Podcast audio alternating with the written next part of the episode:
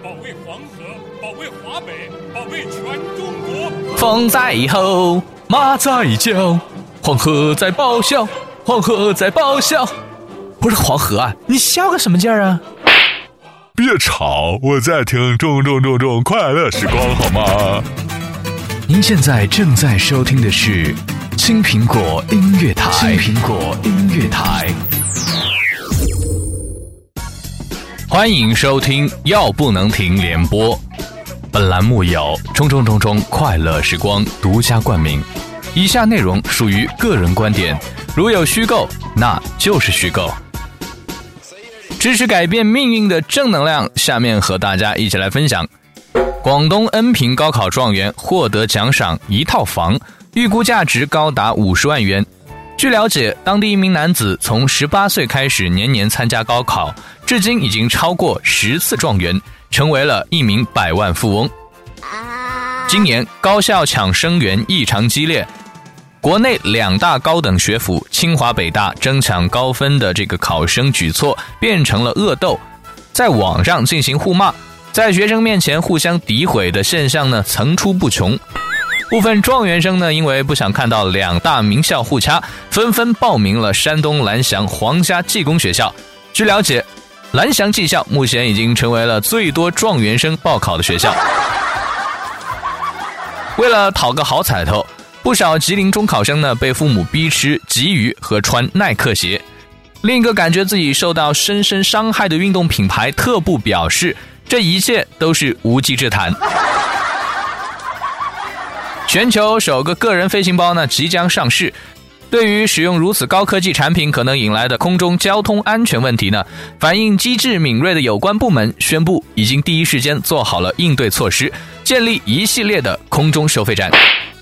继南京宝马车祸在车上发现神秘玉米粉后，玉米粉再次闯大祸。据报道，台湾一家乐园因喷洒大量而引发爆炸，导致两百多人受伤。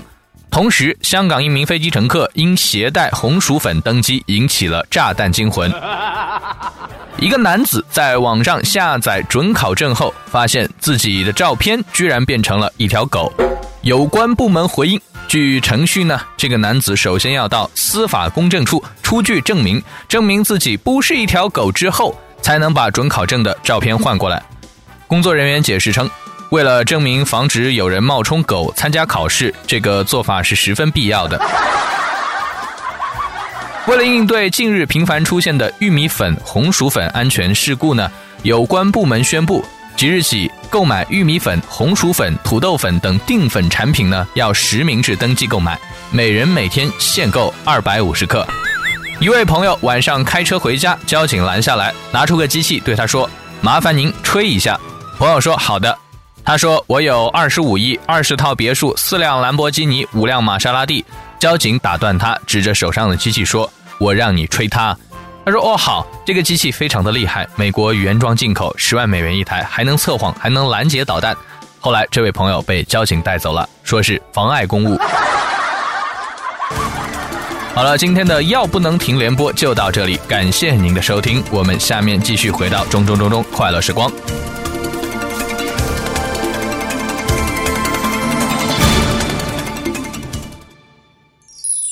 欢迎收听由青苹果音乐台中中声音工厂特约播出的《中中中中快乐时光》。上班好无聊，下班好无聊，上下班都无聊，就来听青苹果音乐台吧。配音工厂哪家强？中中声音工厂挑大梁。你个臭不要脸的！本期节目还有巴拉罗家那只好吃的狗赞助的两粒狗粮倾情播出。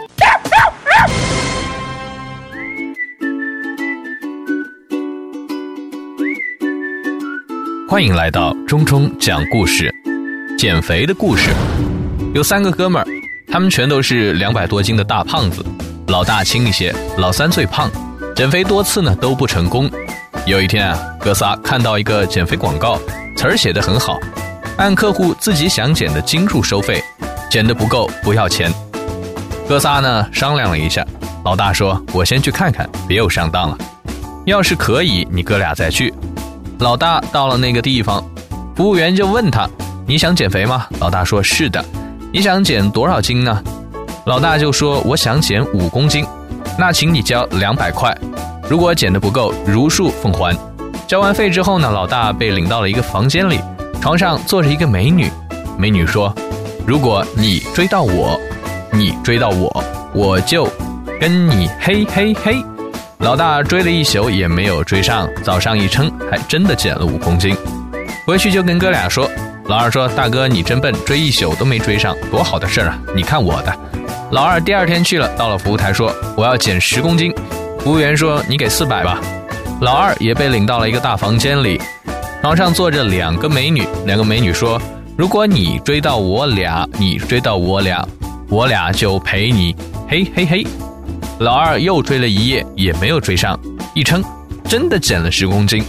回去一说，老三就讲了：“大哥，你还真笨，您不是没追上吗？看我的。”老三来到了服务台说：“我要减二十公斤。”服务员就说：“那您先交六百吧。”交完钱之后呢，老三也被领到一个房间里，床上坐着一个大母猩猩，举着一个牌子，写着：“如果你被我追到，你被我追到，我就跟你嘿嘿嘿。”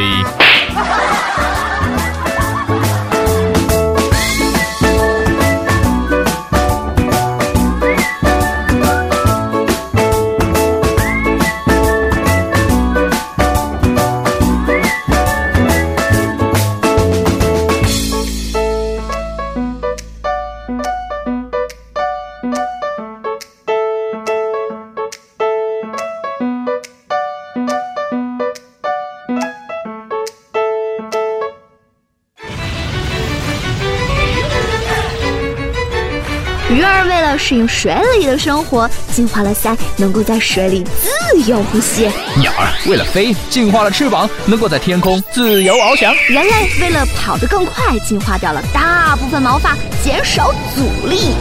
现在科技越来越发达，手机也进入了我们的生活。以后我们的手指会进化成什么样？来吧，放下手机，听广播吧。在这里会有你想要的，中中中中快乐时光全面进化，给你不一样的快乐。What you wanna do? 祝大神，这是什么歌？小哥，椰子皮，你去他妈给个梨！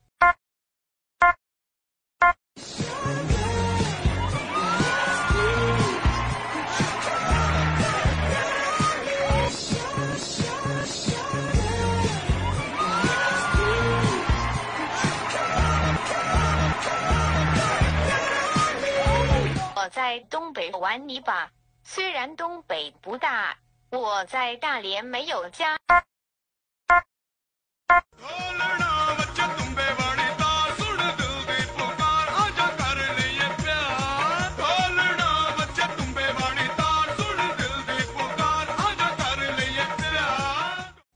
那盖的木屋，那假的；那盖的木屋，那假的。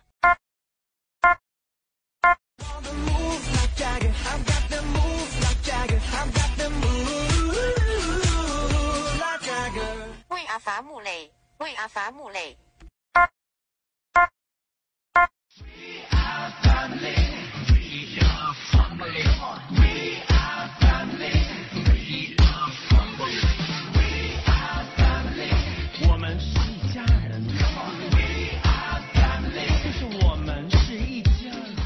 件人，这贱人，这贱人，这贱人，这贱人。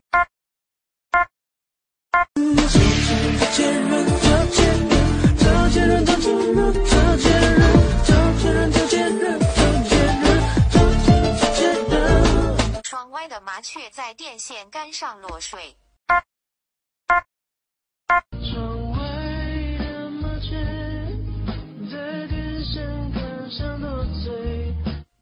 钢铁锅，含眼泪含羞飘过。今天我，寒夜里看雪飄過，懷着冷卻了的心窩飄遠方。風雨中抱干基友。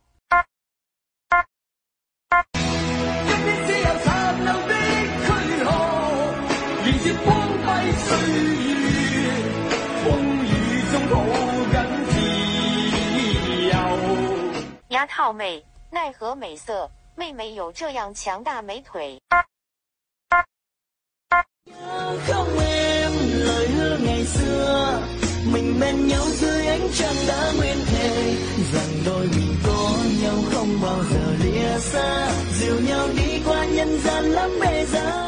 呀马大叔与小舅舅。嘿傻逼拉屎他不蹲。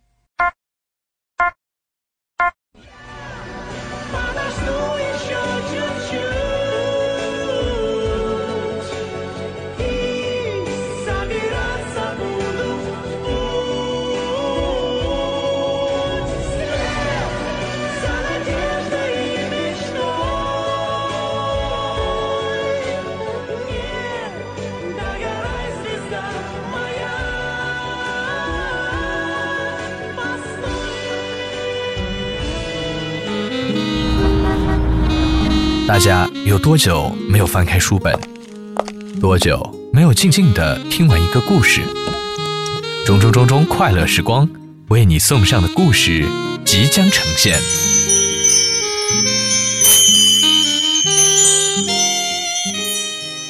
我今天在外面跑了一天，下午四点多才回到居住的城市，快要到家了。路过一个社区门口，一个小孩大概七八岁的样子。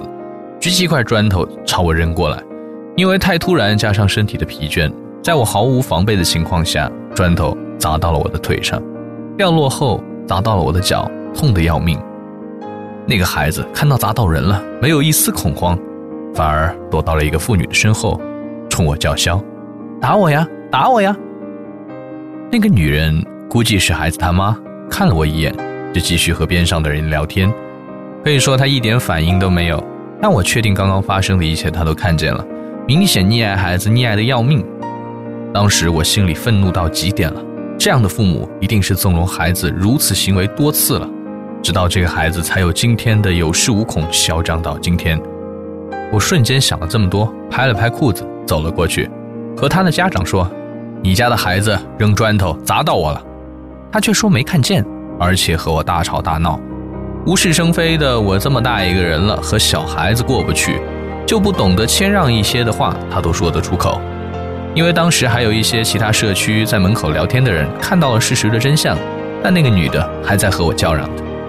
我说你道歉就可以了，我没有太多要求。他拒绝，而且继续辱骂我。这个孩子也继续冲我挑衅。有他老妈在撑腰，他感觉我不会动手，我的确没有动手。只是一个箭步冲过去，飞起一脚踢在了他的肩膀上。当时孩子划了一个小小的弧线，头就撞到了墙上，扑倒在了地上，没哭一声就晕过去了。我身高一米七八，体重九十公斤，属于半肌肉型吧。我的腿长三尺三，学习过三年跆拳道，没有考段位。当时他妈吓得都扑过去了，社区门前的人呢也正乱成了一团，最后把孩子送到了市里的医院去抢救。我也不知道这样做是对是错，也许有人说你动手就是不对，而且还是个小孩子。但是我试问一下，如果我拿砖头扔那个女的，我不道歉，她是否可以就这样算了呢？因为论年龄，我在她的面前也是个小孩啊。有人可能会说，小孩子什么都不懂，不过就是砸了你一下。但是我要说，他为什么敢砸我呢？而且砸到了人还敢挑衅叫嚣呢？不是家长长期的纵容溺爱，他敢这样？我动手的确是不符合伦理道德，也违反了法律，但是我想不到能让我发泄情绪更好的办法了。我在父母的眼里也是个孩子啊，我才二十二岁，当时真的想连那个女的一起踢了，但是我不敢。如果踢了一个成年人，我会用上十分的力气。想想一个下劈腿，头盖骨都得碎，而踢那个孩子，我只用了六分的力气，而且用的是脚前端踹的，没有用脚弓去踢。如果用脚背踢到的话，我觉得一脚肯定会把他踢死。周围的人都在谴责我的不对，我的霸道，但是我坚决不认错。人生有很多事情，我们都被中华的传统美德给束缚了，就像我们经常说的尊老爱幼。很多退休后的老头子老婆子都玩股票，在证券看大盘走势，站一天都不累。收盘之后呢，回家坐公交车，就让车上的人给他让座，还装得特别虚弱。我觉得很多好心的售票员让出了自己的座位，给这些站了一天看大盘的老人，心中就涌起了无数的国骂，但是脸上依然挂着微笑。孩子被救护车拉走之后呢，我也被幺幺零带到了派出所。车上就想，好心人真多，不知道什么时候就报警了。随后的警察也跟我说了特别多，个个特别积极，我都没有看见。我替孩子那一幕，他们描述的像功夫片一样，就像和他们自己亲自替的一样。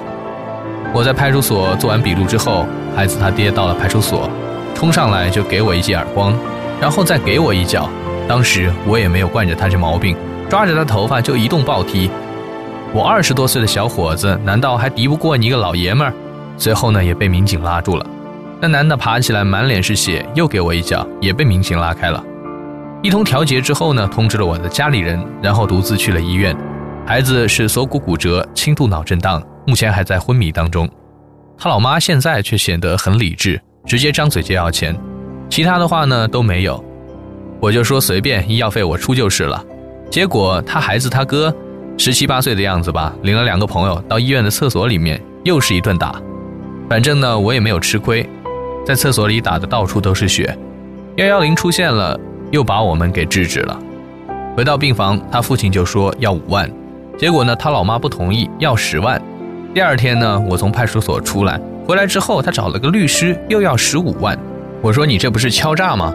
然后他老爸和他老妈又冲我扑过来，还有他的哥哥，我们三个又打起来了。